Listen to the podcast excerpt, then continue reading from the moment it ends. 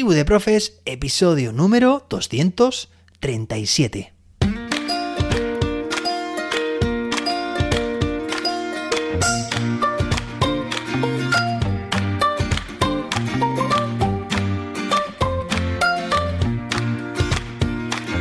Hoy es martes, día 13 de diciembre de 2022. Martes y 13. Ni te cases ni te embarques. Bueno, hoy tenemos un episodio muy interesante porque vamos a hablar sobre los comentarios cualitativos de final de trimestre. Los que están a punto de salir como información a las familias. Ya sabes que de este tema hemos hablado últimamente varias veces, pero bueno, hay que introducir varios cambios y es algo que está en boca de todos, que necesitamos seguir también aquí trabajándolo y reflexionándolo. Bueno, pero antes de nada, antes de pasar a ver este episodio, o a escucharlo, mejor dicho, me gustaría animarte a que compartas este podcast con más docentes, ya sabes, tribu de profes, y que lo valores con 5 estrellas en la app de podcast que estés utilizando. Y ahora sí, es momento de empezar con este episodio. Comentarios cualitativos trimestrales. Bien, ya hemos hablado, te he hablado de herramientas, de contenido, de formato. Y está claro que es una decisión que debéis tomar a nivel de centro, a nivel de etapa, a nivel de ciclo, a varios niveles. ¿Qué información queréis transmitir? ¿Qué información, en primer lugar, se eh, marca en vuestra comunidad autónoma que debe salir y a partir de ahí por supuesto que a nivel de centro tenemos un margen de maniobra para poder adaptar, contextualizar, personalizar tanto el contenido como el estilo de lo que queremos, de la información que queremos transmitir a las familias.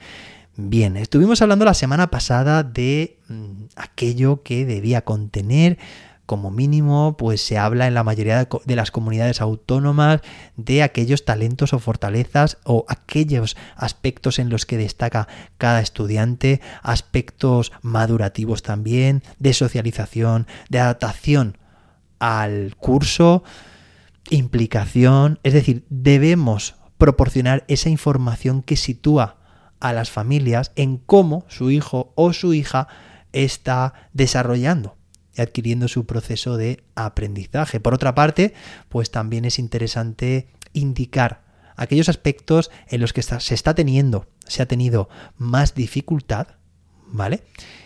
Que sirva de una eh, evaluación formativa, es decir, que pueda haber un margen de maniobra, que se sepa exactamente qué es lo que no está yendo tan bien y que se proporcione un una alternativa, ¿no? Una opción, un camino, una guía, una dirección en la que seguir para que las familias sepan en todo momento también cómo puede, pueden ayudar a sus hijos, ¿de acuerdo? Y cómo el hijo también o la hija puede ser o debe estar informada para conocer su grado de adquisición de aprendizajes y, como te digo, la manera de mejorarlos. Es importante también que indiquemos aquellas medidas que estamos adoptando con dicho o con dicha alumna, ¿de acuerdo? Y podemos valorar otros muchos aspectos a nivel de conducta, a nivel de, como te digo, relación con los demás. Y esta información, ya digo que debe ser, debería ser, estar unificada, consensuada por el claustro y de esta forma que todo el mundo se sienta implicado. Mira, ¿te acuerdas que ayer estuvimos hablando de los tableros de elección? Pues esto es, es igual, ¿vale? O muy parecido, al menos. Da unas guías o unas pautas homogéneas, uniformes, para que la información que salga del centro sea coherente y sea consistente, pero al mismo tiempo también es interesante que cada que cada mm, docente tenga un pequeño también margen de maniobra, ¿vale? Y en este caso, pues me gustaría también que transmitir algo importante, que es que al margen que hayamos definido un sofisticado sistema de generación de comentarios cualitativos con toda esta información que te acabo de, de recordar, de refrescar, y mucha o poca más, como tú o como vosotros hayáis decidido en vuestro centro, que queráis incluir en esos informes, es importante también que estén, que sean lo más humanos, lo más cercanos posibles. Me explico. Está claro que muchas veces el marco nos ciega, es decir, que estamos tan, tan atentos y atentas, con tanta atención, para que no se nos pase nada, para cumplir la ley, para que sea una información útil, funcional, pero, hey, estamos trabajando con personas, estamos trabajando con familias de forma indirecta y de forma directa con niños, niñas o adolescentes. En este sentido, mi, podríamos decir, regla de oro, o mi tip eh, por excelencia de este, de este episodio es que seamos cercanos, por supuesto, que transmitamos esa calidez en los mensajes, que una felicitación o unos muy mejores deseos para estas próximas vacaciones, ¿vale? Ese feliz Navidad, ese despedirnos con un abrazo, que no se pierda, ¿vale?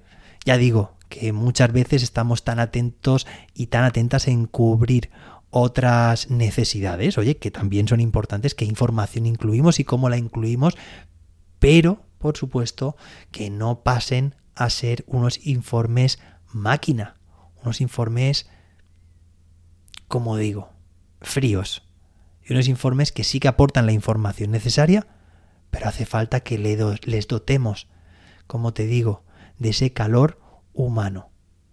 ¿Vale? Así que, por favor, que no se nos olvide incluir esta parte, que todo lo demás puede estar muy bien, pero sin esos mensajes de cariño, esas, esos deseos y esos comentarios también de que se descanse durante las vacaciones, que disfruten, esos mensajes que nos sale, seguro, que te sale decir a tu alumnado, pues también que estén incluidos, que no se nos pasen.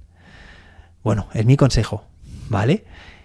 Y es como a mí me gustaría, como familia, poder recibirlos también, ¿no? Y no perder esa, esa parte. Bueno, hoy tenemos un episodio que ha sido bastante más corto, porque de él ya hemos hablado también en episodios sobre otros aspectos de este tema de los informes cualitativos, pero quería hacer un pequeño, una pequeña recapitulación y sobre todo incidir en ese tema tan humano y tan alejado de la tecnología al mismo tiempo que necesitamos que perdure en el tiempo.